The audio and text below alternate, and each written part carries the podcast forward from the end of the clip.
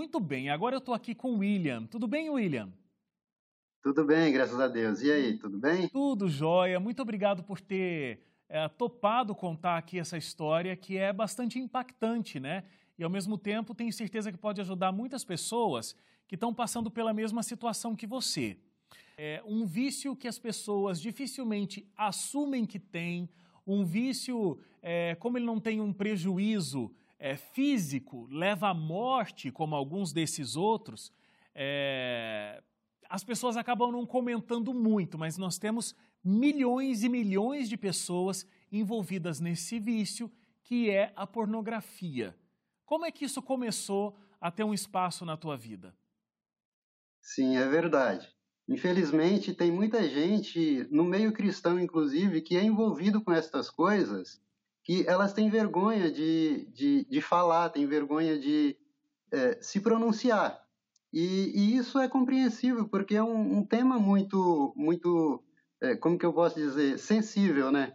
Sim. Então, ainda novo, eu comecei é, com relação a vídeos, com relação a estas coisas que foi me levando cada vez mais e aí isso é, foi entorpecendo a minha mente. Eu vejo que esse tipo de coisa traz ansiedade, traz é, é, uma insegurança na vida das pessoas e a, a, pessoa se sente vergonha de falar a respeito de, de alguns assuntos, inclusive. Então, é, ainda na minha adolescência, eu comecei a gostar desse tipo de coisa, de é, revistas, de vídeos, esse tipo de coisa que trouxe muitos malefícios para a minha vida.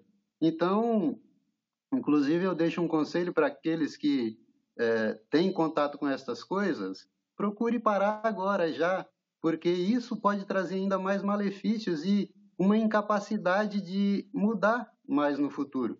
Então, se nós nos entregarmos a Cristo, permitir que Ele transforme a nossa vida, Ele pode fazer isso agora. Tem muita gente que precisa de uma ajuda profissional, é verdade. Mas pelo fato de ter vergonha, pelo fato de ter medo de, de, de falar a respeito desses assuntos, eu sugiro mais oração, estudo da Bíblia, comunhão com Cristo, porque isso realmente pode transformar a vida da pessoa. Amém.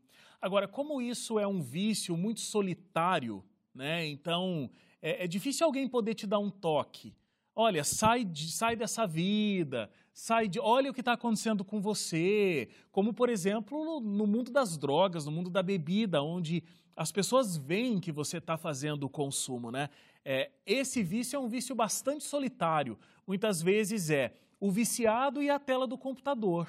Quando é que você percebeu que, de fato, você estava viciado? Quando é que, de fato, quais foram os sinais que você percebeu, William, que você precisava deixar esse vício?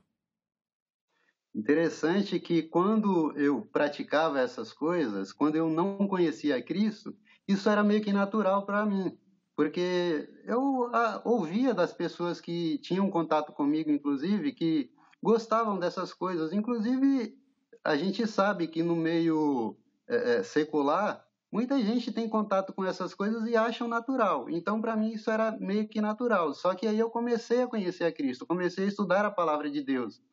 E pelo fato de eu estudar a palavra de Deus, despertou em mim é, algo que me mostrava que isso era errado. Então, o fato de eu perceber que eu estava em erro foi realmente o estudar a palavra de Deus, foi o estar mais em oração eu ninguém me chegou a me falar, oh, você está em erro, como você comentou aí, até porque é um pecado silencioso, é um pecado solitário que a, as pessoas têm inclusive medo de falar. Por exemplo, eu se eu fosse falar a respeito disso naquela época, jamais eu falaria. Sim. Eu comento hoje por quê? Porque Cristo transformou a minha vida e eu sei que eu falar a respeito disso pode ajudar as pessoas que talvez estão assistindo que passam por isso. Então, o fato de eu falar a respeito dessas coisas hoje pode ajudar pessoas que passaram pelo mesmo processo que eu. Então, se essas pessoas têm vergonha de falar com alguém, não têm a coragem de procurar um profissional, procura Cristo, que é o médico dos médicos, é ele que pode curar. Foi assim que eu percebi que estava em erro, foi assim que eu percebi que era viciado nisso, e só foi quando eu estive com Cristo que eu tomei a, a a liberdade de jogar tudo aquilo que me levava a isso fora e colocar outras coisas em minha vida. Porque assim, se nós estamos quando uma pessoa está em vício, ela só pode ser libertada desse vício se ela coloca outra coisa no lugar. Não é simplesmente tirar algo e deixar o vácuo. Não. Ela tem que colocar outra coisa no lugar. E eu, inclusive, agradeço muito a Deus porque desde que eu comecei a estudar a Bíblia, não passo um dia sem estudá-la e isso faz muita diferença na minha vida.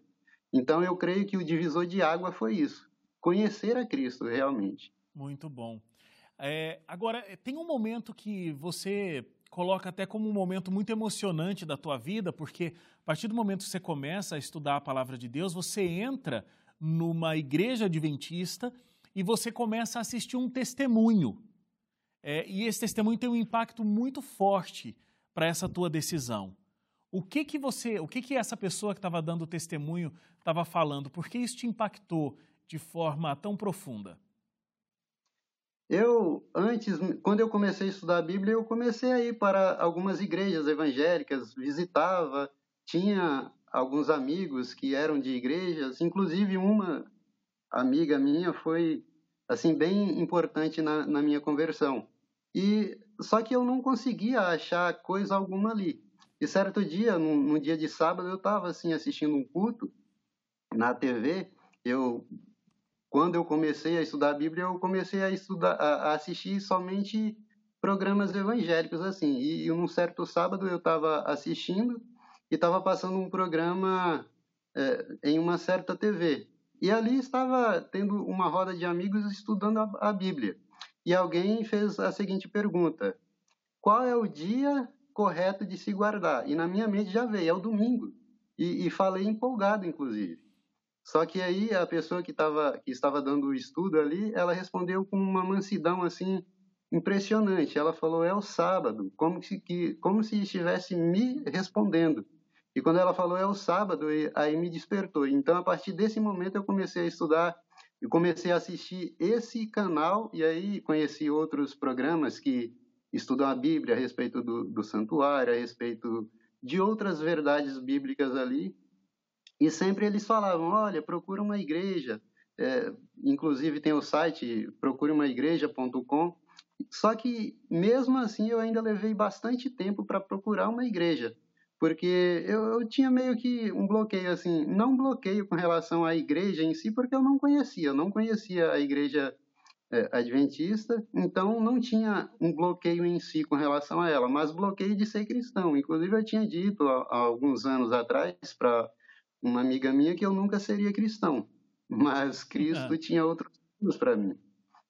Então, depois disso, levei um tempo ainda para procurar uma igreja, Porém, desde, que, desde o momento em que eu entrei, nunca mais saí, fui muito bem recebido e eu creio que isso é muito importante para as pessoas que estão é, entrando na igreja. Por isso que nós precisamos tratar bem as pessoas, abraçar realmente, porque às vezes as pessoas precisam disso. Assim Sim. como eu precisei, eu creio que as pessoas que estão chegando na igreja precisam desse abraço, precisa é, receber assim esse conforto que eu recebi também.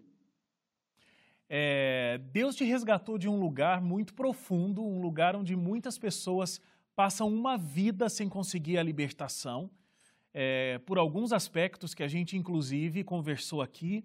E eu imagino que quando Deus te resgata, o teu sentimento de gratidão é muito grande. É, me fala um pouco disso. Quem é esse Deus para você hoje e qual o teu sentimento pelo resgate que ele te fez? Eu gosto muito de um texto que está em Romanos 8,32 que fala que Deus não poupou o seu próprio filho, antes o entregou para nos resgatar, e, e sendo assim, ele nos dará com ele todas as coisas. O, o amor de Deus realmente nos constrange. Muitas vezes, ao falar destas coisas, vem lágrimas aos olhos. E perceber que Deus resgata qualquer pessoa. Por exemplo, Ezequiel fala, lá em Ezequiel, Deus fala que é, ele não tem prazer na morte do ímpio, mas deseja, quer que o ímpio se arrependa e se converta e viva. E eu creio que ele permitiu isso em minha vida. Eu creio que Deus me resgatou desse, desse poço profundo porque ele tinha algo melhor para mim. Amém. Ele tinha algo especial para mim. E assim como ele me resgatou, ele pode resgatar qualquer pessoa, seja qual for o vício que, que seja. Então, nós podemos com confiança nos entregar a Deus, nos entregar a Cristo, que Ele tem o melhor para nós. Ele tem tudo para nós, tem uma salvação para nos dar, tem coisas grandiosas. Então, como eu disse no início, o estudo da Bíblia, a oração, é, comunhão com Deus, isso fez e faz muita diferença em minha vida. O fato de eu estudar a Bíblia todos os dias, orar ao Senhor, buscar trabalhar para Cristo também, porque tenho o meu ministério. Então, eu creio que isso fez e faz a diferença. E a, e a, pessoa que está em vício, ela pode sim em Cristo ser liberta, ela pode sim em Cristo ser resgatada desse, desse lugar profundo, seja qual for o pecado.